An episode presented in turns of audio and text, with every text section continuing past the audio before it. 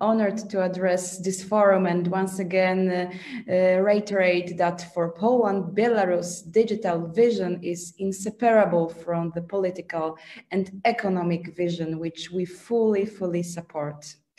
Uh, the digital sphere, by definition, connects people across borders and generations, and I have no doubt that it will also be the case between Poland and Belarus. Uh, in the last year, the digital sector in Poland has accelerated by a factor of two. We owe this to many factors, uh, but the one I wish to tell you about is the one I have the privilege of heading GovTech, uh, the program, the new branch, the new sector in the world. Uh, what is uh, GovTech? Uh, to put uh, in, it in words, government technology, we can say, uh, to put in numbers, over half a trillion dollars of new projects and innovations every year. And to put it in people, it's about people, innovative people that bring innovation on board to the public sector. And uh, um, GovTech is a way to look in a holistic manner at uh, building a digital society, uh, from building digital tools uh, to teaching people how to use them. Because every, any of us uh, is aware that the biggest the now the biggest challenge we face is about how to use internet, how to use digital uh, tools uh, in a safe manner and uh, to uh, to make it to our to the to the people's good. Uh, and uh, for the last two years, Poland has ranked consistently among Europe's top three established GovTech markets. for me and my team, this is an honor and a motivation to work even harder towards building a more digital future. Uh, when we are talking about uh, GovTech, we, uh, we can, uh, cannot forget about e-government. digital future is uh, something Poland is investing heavily. Uh, over 25% of the population is actively using government's e-services, with one third of the adult population registered to access Poland's digital ecosystem. Uh, this ecosystem I referred to uh, consists of uh, around 200 e-services and uh, citizens interact with them uh, 20 million times per month. Uh, but uh, the most important aspect, uh, I think, I wanted to share here is uh, that none of this would happen without hard work of uh, the people themselves, of course. 15,000, 1,500 interviews um, were made on user experience and hundreds of entrepreneurs are using a suggest features option each month. So to put it short, uh, good e-government, just like traditional government, is the one that listens to its people, a lesson I think the current regime should understand. Uh, because their people are our clients as governments, as uh, public administration, so their voice is, uh, is the decision. To sum up, uh, I realize that we are currently facing many issues from the pandemic to political upheaval, but our societies, both uh, along uh, and the, alone and digital, are closer than ever. Despite close borders, our relationships are the strongest in history. Why? Uh, because the last few months have shown that the ideas shared by the digital society are also the ones we fought for 30 years ago in Poland. Uh, therefore, uh, I wanted to reiterate and thank you to your actions. We are building a more united, united, safe and connected Europe. So long. What are priorities for Poland uh, to, you know, to implement uh, some uh, digital instruments for digital society? Mm -hmm. uh, the aim uh, priority now, uh, the priority now uh, is uh, to support uh, technical com competences, technical digital competences, competences in our society. because what already we have done in Poland is that almost um, more than 90% of the population already has the access to the internet. I don't mean everybody has the access to the high speed level of the internet, but any internet. Uh, so now the challenge we face uh, is to um, to bring to uh, to bring uh, people uh, to this uh, to the uh, safety usage of the internet or any other uh, technical technical uh, instruments uh, that enable them uh, to uh, use it for their best good. And oh, for example, what I mean, it's for example about fake news. so it is the huge the huge the danger. why? Because it's all about now the phenomenon which is called infodemic. Uh, which is what, what it is the pandemic uh, that uh, arouses uh, um, because of uh, misinformation. Uh, and that is why we brought, for example, the application which is called Fake Hunter, where any citizen can can um, can verify if the article or any news the the citizen met in the internet uh, is fake news or not. And uh, uh, the, the bench of experts uh, from our Polish agency and other experts from uh, any field, because uh, we are checking, the, the, application is checking not only coronaviruses, coronaviruses um, fake news, but also relating to 5G. So the topics that are very difficult to verify because, for example, when it comes to coronavirus, you cannot see coronavirus uh, itself. And for example, for 5G, because it's uh, uh, only few experts can talk about it um, with the whole uh, understanding. And uh, why infodemics also? Infodemics because uh, people also can die because of misinformation, because of false information, because of lies. we can say about fake news, just there are lies.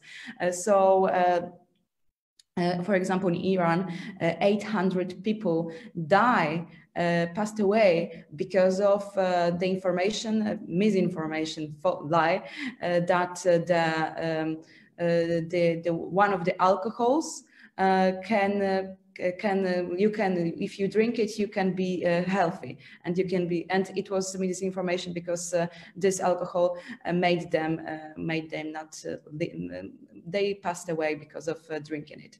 Uh, so it is a huge danger, and uh, it is fake news are such a danger for our health, for example, as for example the danger are any other um, frauds, internet frauds.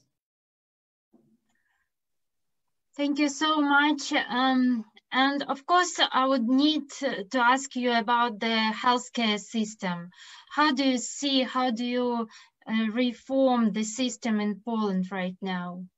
Mm -hmm. So uh, we uh, have just launched uh, uh in uh, January this year a bunch of uh, online tools, for example, digital prescription, which is very, very helpful and I think very, like the telemedicine which we are using now uh, in our Polish healthcare, uh, wasn't be so effective if um, there were no e-prescriptions. And uh, and that was uh, that was uh, a great timing, even though we didn't know that a pandemic is coming, because the the, pa the patients they don't need to go to the uh, to the doctor uh, and they just they need to go only to the pharmacy to get uh, medicine uh, to uh, to pay for medicine. And uh, and we all think about this now all our um, our efforts are put into this thinking about like we don't need imagine imagination now because pandemic uh, shows uh, that uh, anything that can be digital should be digital.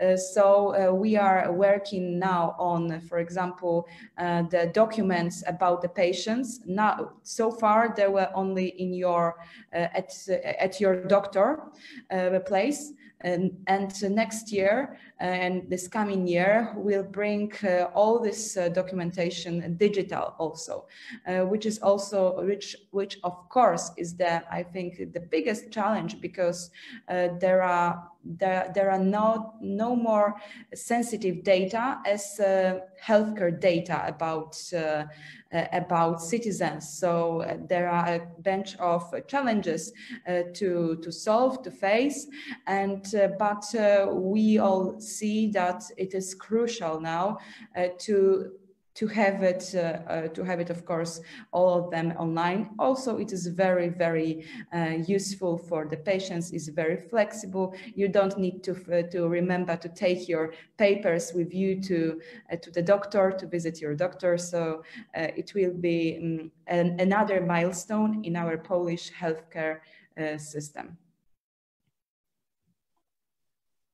Thank you, Justyna. One more question. Um, during our conference, we were studying the experience of different countries like um, Estonia, Ukraine. Now we're listening to po Poland experience. Uh, do you have like any uh, digital governance products or packages which could be, uh, you know, uh, bought bought by us by Belarus and implemented uh, could be implemented in our country. You know, like ready packages. Yeah, sure. Uh, even not buy, because uh, we uh, all our tools uh, we are uh, preparing to be uh, present um, on GitHub or on open license. Uh, so, uh, so it is uh, for us crucial to share what we have done, many tools we are doing with our uh, GovTech Society, so uh, programmers uh, from around Poland, sometimes the world. And what we believe, we believe that that uh, tools that uh, are ubiquitous also be uh, can be should be available um, easily for others. Uh, so you can also uh, check our GitHub GovTech uh, Polska and and Chancellor Prime Minister, and you can find there the tools that are already published on open open resource, open source, and there will be more and more of them. Uh, and uh, of course, then you need uh, to find some people to implement it. Uh, but uh, I, I, I, know that uh, your the tech society is is a great great bunch of very plenty of professionals. So you will not have a prob problem with this for sure. Thank you so much. And for many Belarusians and Belarusian companies, it's very interesting to learn um, what is the perspectives and plans for um, this program, uh, Poland Business Harbor. What are plans for development? So uh, it depends on you. I answer uh, like I answer to all of the of uh, uh GovTech society. I can say uh, because uh, what I have said, what I said already, it's we are listening to our clients. It is for you this program. Uh, we it was uh, we were approached by a, many uh, companies before we have uh, launched uh, the uh, Poland Business Harbor, and uh, it was a need uh, to for you to have this to this safe haven, I can say, for for for this time. So we are open. if you have any more ideas what we can do, you can check it out. What we already are, are doing. It is on our website gov.pl slash Poland Business Harbor.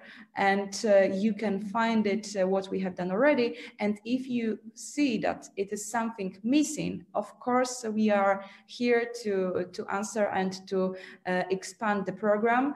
Uh, I am I am not going to uh, to to think um, for you because you know what you need. I, I I not necessarily can know it. So I, I want to listen to our, I can say, clients. So don't hesitate to contact us. I am uh, I am on LinkedIn uh, on uh, and you can also find me on LinkedIn and and then we can we can we can have help.